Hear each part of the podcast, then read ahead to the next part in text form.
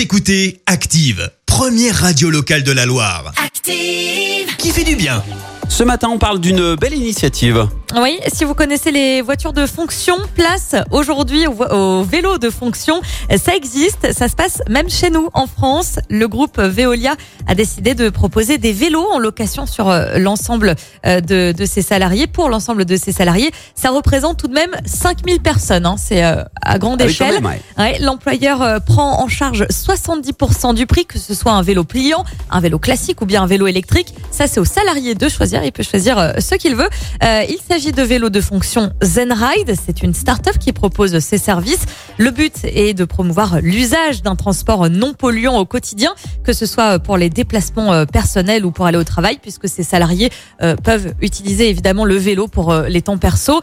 Ce n'est pas la première fois qu'une entreprise propose des vélos de fonction à ses salariés. On l'a vu par exemple chez Microsoft récemment. Voilà, plutôt sympa comme initiative de la part de- du groupe Veolia. Sympa et puis écologique, donc finalement on réunit tout, tout en un. Active en HD sur votre smartphone, dans la Loire, la Haute-Loire et partout en France, sur activeradio.com.